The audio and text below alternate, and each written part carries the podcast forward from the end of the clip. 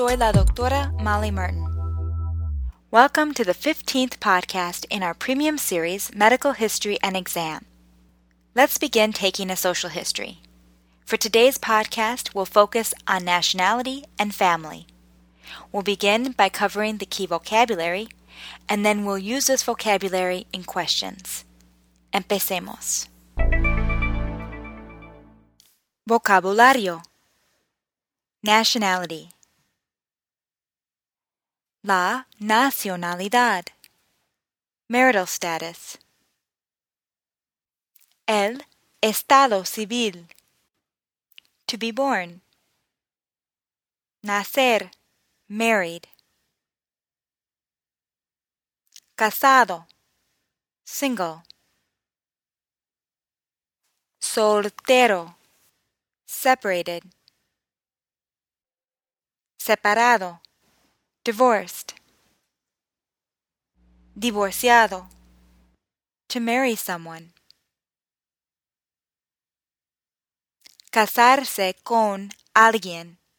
Notice how casarse is reflexive and we use the preposition con to marry someone. Casarse con alguien. Husband el esposo, wife, la esposa, widow, la viuda, widower, el viudo, partner, la pareja, home, el hogar, to share. Compartir. Relatives. Los familiares. Support. El apoyo. Financial support. El apoyo monetario. Moral support.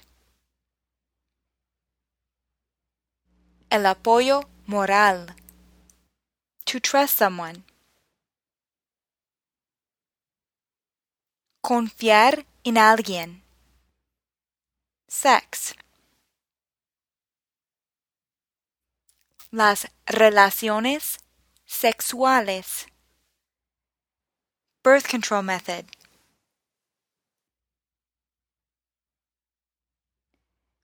El método anticonceptivo. And now las preguntas. La nacionalidad. What country are you from? ¿De qué país es? Where were you born?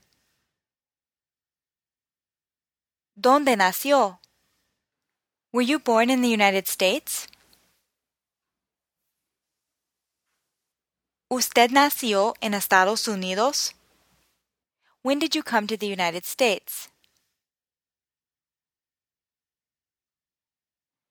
¿Cuándo vino a Estados Unidos? How long have you lived here?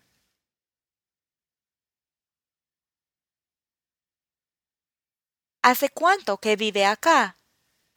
Remember, when speaking in Spanish, we use the present tense to describe actions which began in the past but are still occurring in the present. Let's review a similar question. How long have you had this pain? ¿Hace cuánto que tiene este dolor? And once again, how long have you lived here? ¿Hace cuánto que vive acá? Now answer back, I have been living here for one year. Hace un año que vivo acá.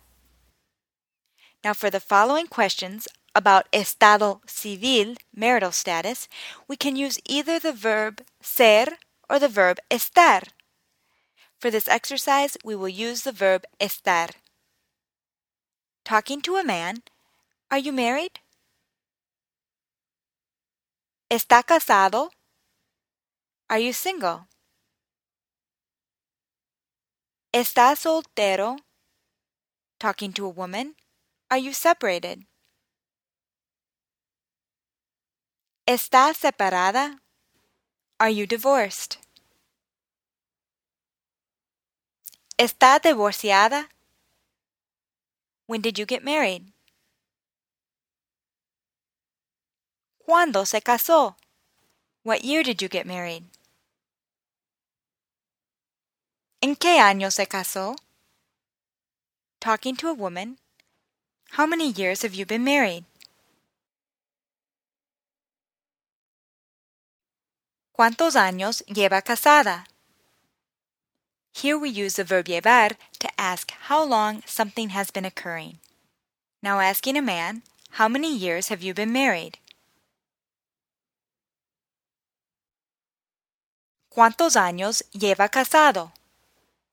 Using llevar, answer, I have been married for 10 years. Llevo diez años casado for a man and casada for a woman. Do you have a partner? ¿Tiene pareja? And note, whether you are referring to a man or a woman, you always use the feminine noun pareja. So if you're talking to a woman who is heterosexual, tiene pareja, or if you're talking to a man who is homosexual, tiene pareja. Are you a widow? ¿Es usted viuda? Are you a widower? ¿Es usted viudo?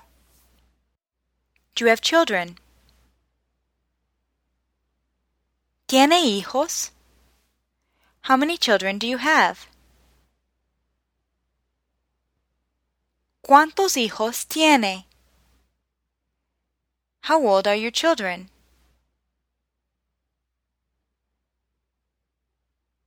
¿Qué edades tienen sus hijos? My eldest son is 12. Mi hijo mayor tiene 12 años. My middle son is 10.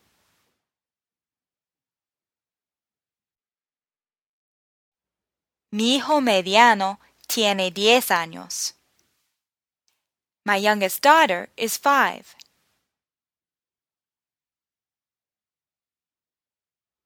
Mi hija menor tiene cinco años. Do all your children live with you?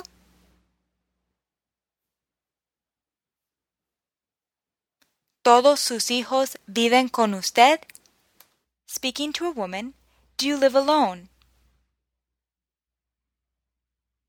¿Vive sola? With whom do you live? ¿Con quién vive? With whom do you share a home? ¿Con quién comparte su hogar? Do you live with family? ¿Vive con familia? Do you live with friends? ¿Vive con amigos? Do you live with your partner? ¿Vive con su pareja? Are you with the father of your child?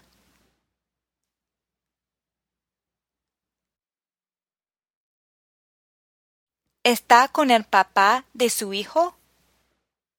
Do you have relatives here in the United States?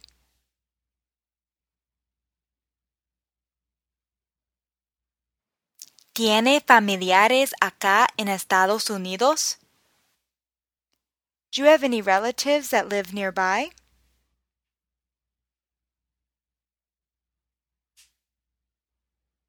¿Tiene algunos familiares que vivan cerca? Did you notice how I conjugated vivir in the subjunctive? As we do not know whether or not they have relatives that live nearby. Try the question again. Do you have any relatives that live nearby?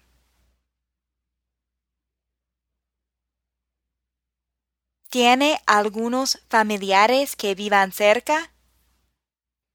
Do you have support from your family? ¿Tiene apoyo de su familia? Do you have financial support? ¿Tiene apoyo monetario? Do you have moral support? ¿Tiene apoyo moral? Do you have someone in whom you trust?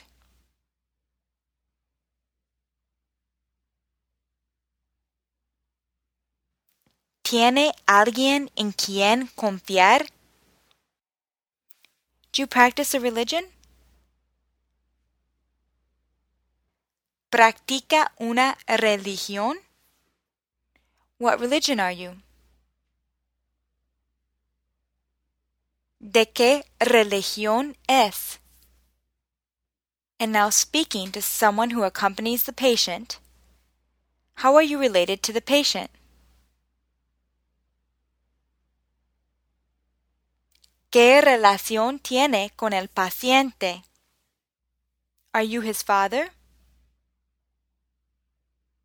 ¿Es usted su papá? And now speaking to the patient again, do you want him to stay in the room while I do the exam?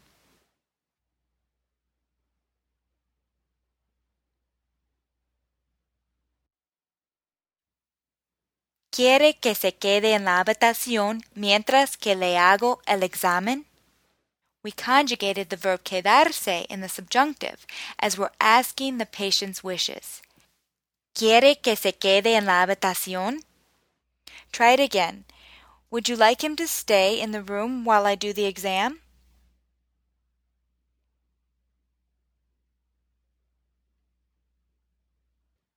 ¿Quiere que se quede en la habitación mientras que le hago el examen?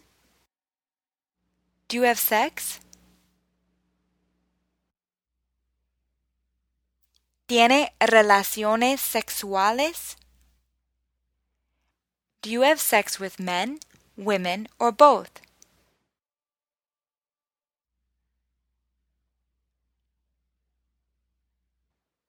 ¿Tiene relaciones con hombres, mujeres, o ambos? At what age did you start having sex?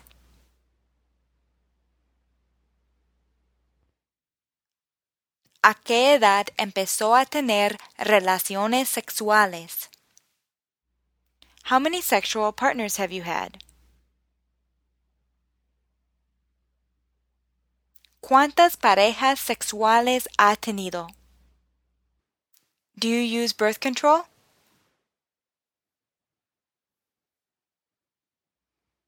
¿Utiliza algún método anticonceptivo? What birth control method do you use?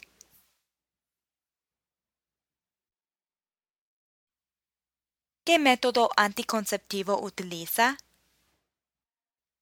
And that wraps up today's podcast. In the next one, we'll ask questions about education and profession. Hasta la próxima!